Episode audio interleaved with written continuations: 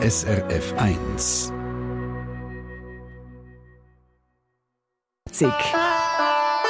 SRF 1 Die fünfte Schweiz.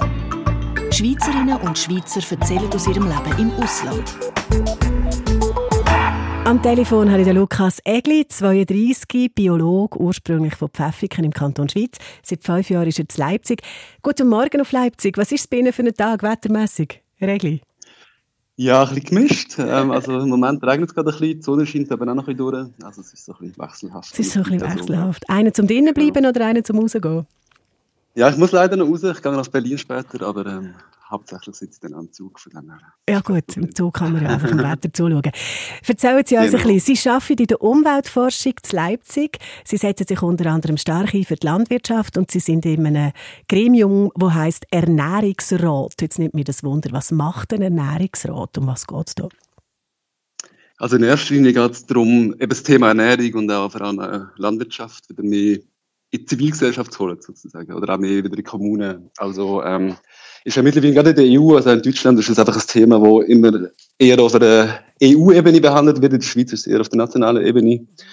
Und die Idee ist, dass man es wieder schafft, mehr ähm, Bevölkerung reinzubringen und halt eben mitzubestimmen, wie eigentlich ähm, Nahrungsmittel produziert werden.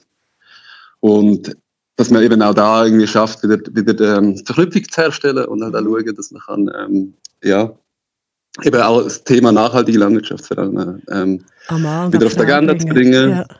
Genau. Wie und, macht man das ähm, konkret? Was sind das für Projekte, wo Sie da entweder ausdenken oder in den Weg leiten? Ja, also es ist sehr unterschiedlich. Ich meine, bei uns ist es eher so eine Vernetzungsaufgabe, wo man halt versucht, verschiedene Akteure, die eh schon zum Thema arbeiten, ähm, zusammenzubringen. Ähm, kommt auch sehr aus der Zivilgesellschaft, also Leute, die einfach sich engagieren für das Thema. Ist jetzt auch unabhängig von meinem, von meinem beruflichen Leben eigentlich. Also das ist eher etwas, was ich privat noch mache. Und ja, also es geht halt ganz konkret darum, zum Beispiel, wie, wie vergibt man landwirtschaftliche Flächen? Sind das dann eher irgendwie Großbetriebe, die können pachten, oder sind es dann eher eben kleinere Projekte, die versuchen, ähm, regional und nachhaltig ähm, Lebensmittel zu produzieren? Mhm. Ja, auch direkt in die Stadt bringen zum Beispiel. Also das sind so Projekte. Oder eben, dass man versucht, Bildungsangebote für die Bevölkerung irgendwie ähm, zu gestalten und ja, politisch klein Einfluss nehmen. Und es ist wirklich sehr unterschiedlich. In Leipzig ist es, wie gesagt, eher zivilgesellschaftlich. In, in Zürich zum Beispiel das Ernährungsforum, das ist ähm, eher auf einer, sag mal, ja, wo halt auch viele Verbände und, und Vereine und Organisationen dabei sind. Also, mhm. es, ist, ähm, je nach, also es gibt ganz vielen Städten ähm, mittlerweile aber es wird sehr unterschiedlich ähm, ja, organisiert. Bis auch, bis genau. auch zur Lobbyarbeit und allem. Jetzt möchte ich gerne von etwas reden, was ich vorher ganz kurz angetönt habe. Das ist das Herzensprojekt von Ihnen. Zusammen mit anderen sanieren Sie ein Mehrgenerationenhaus. So habe ich es jetzt ausgedrückt. Aber Sie können es genauer sagen. Was ist das? Was entsteht da? Genau, es ist ein ähm, genau, sogenanntes Hausprojekt, so nennen wir es. Ähm, Gibt es in Deutschland auch mittlerweile recht viel, was sich ähnlich organisiert wie mir. Ähm, die Idee ist, also wir haben das Haus gekauft vor zwei Jahren ungefähr, zusammen mit einem deutschlandweiten Netz Netzwerk, das heißt Mietshäuser-Syndikat. Und die Idee ist im Endeffekt, dass man es schafft, das Haus wirklich langfristig im Immobilienmarkt zu ziehen und dadurch einfach versucht halt, ähm, das gemeinsam halt zu gestalten, was in dem Haus passiert.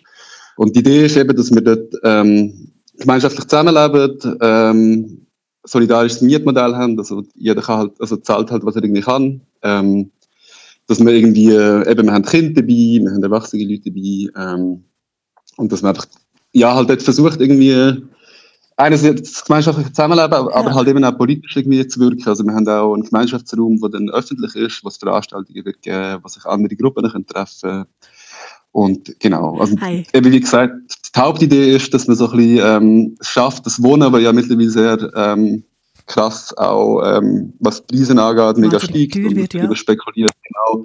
Und dass man es da halt irgendwie schafft, eben Häuser sozusagen zu sichern, wo man dann kann langfristig mhm. wirklich auch äh, sozialverträglich wohnen Und dazu genau, eben noch so Möglichkeiten bieten wie privater Raum, privater Lebensraum und öffentlicher Raum sich begegnen können, wenn ich es richtig verstehe. Jetzt haben Sie gesagt, die Idee genau, ist... Genau, beides. Genau, ja, beides. Sind Sie denn jetzt mhm. noch am Bauen, am Machen, am, am Schaffen, am Malen? Ja, wir sind in der Endphase. Ja, mhm. also die Idee ist jetzt, dass Ende, Ende Monat ziehen die ersten ein. Mhm. Und dann so bis im Januar sind wir dann hoffentlich vollständig. Ja. Sie selber ziehen auch ein. Was sind die anderen Leute für Leute?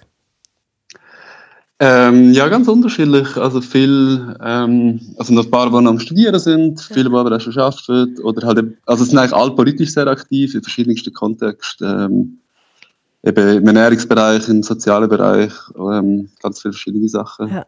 Und ähm, ja, es ist halt schon, schon, schon die Idee, eben, dass man die politische Vision auch so ein bisschen mit reinbringt und halt eben auch, auch in der Nachbarschaft vielleicht kann wirken, dort mhm. irgendwie schauen, was gibt es da für Bedingungen, ähm, Nachbarschaftscafé, vielleicht Nachhilfe, was auch immer. Also es ist noch ein bisschen offen, was alles passiert. Ja. Nach innen muss es ja auch funktionieren. Also man hat ja dann auch einen Haushalt und man muss irgendwie zueinander schauen und miteinander auskommen.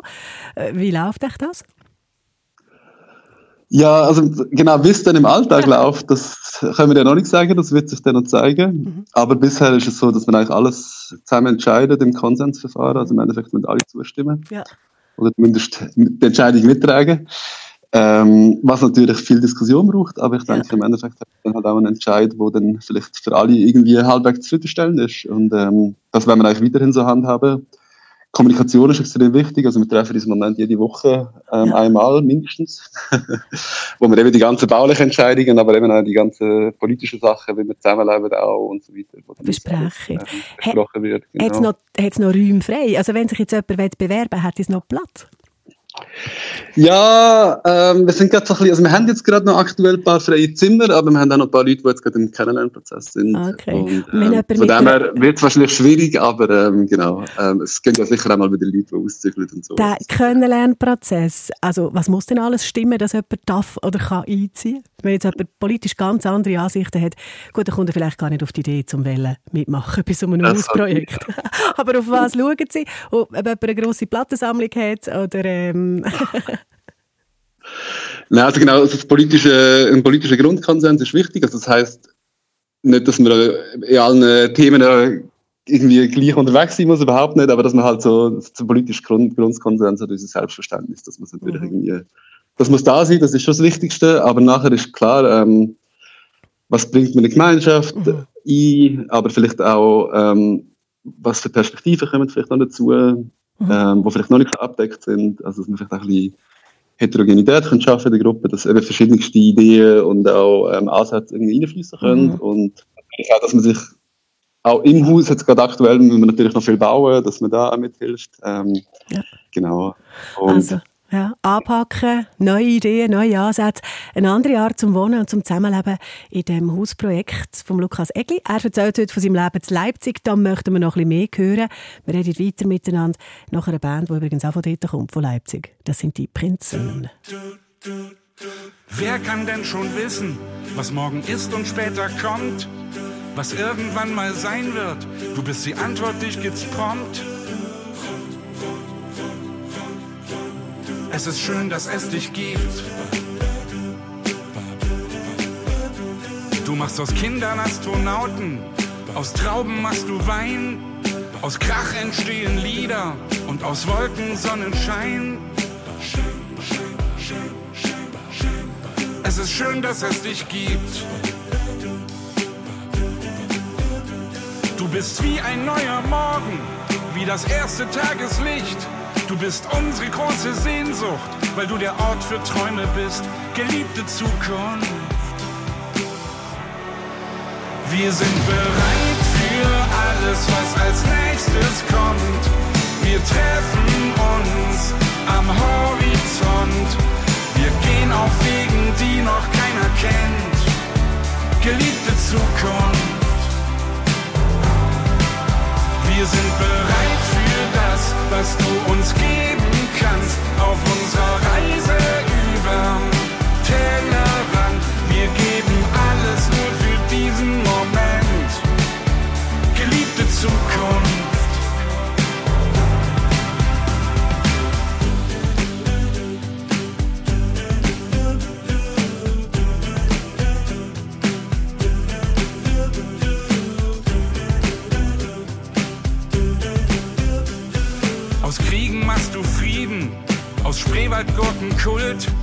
aus Kohle Diamanten und aus Scheiße manchmal Gold. Es ist schön, dass es dich gibt. Du bist Ziel und Perspektive, weil du Mut in uns entfachst. Du bleibst unsere beste Freundin, weil du neue Hoffnung machst, geliebte Zukunft. Wir sind bereit alles, was als nächstes kommt. Wir treffen uns am Horizont. Wir gehen auf Wegen, die noch keiner kennt. Geliebte Zukunft.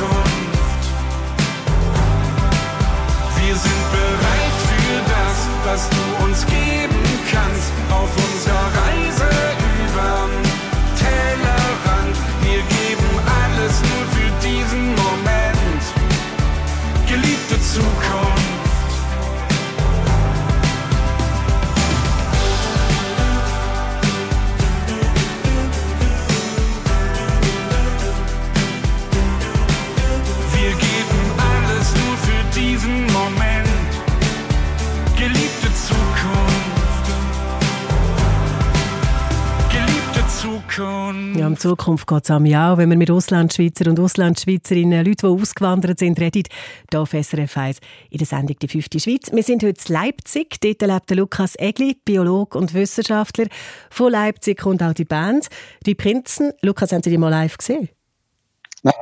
Nein, Nein, ist jetzt nein. auch nicht ganz Genre, aber ähm, ist gleich schön. Ja, also musikalisch hat Leipzig natürlich noch ein bisschen etwas zu bieten, weil dort das Grab von Johann Sebastian Bach ist, berühmter deutscher Musiker und Komponist, gehört zu den grossen Sehenswürdigkeiten.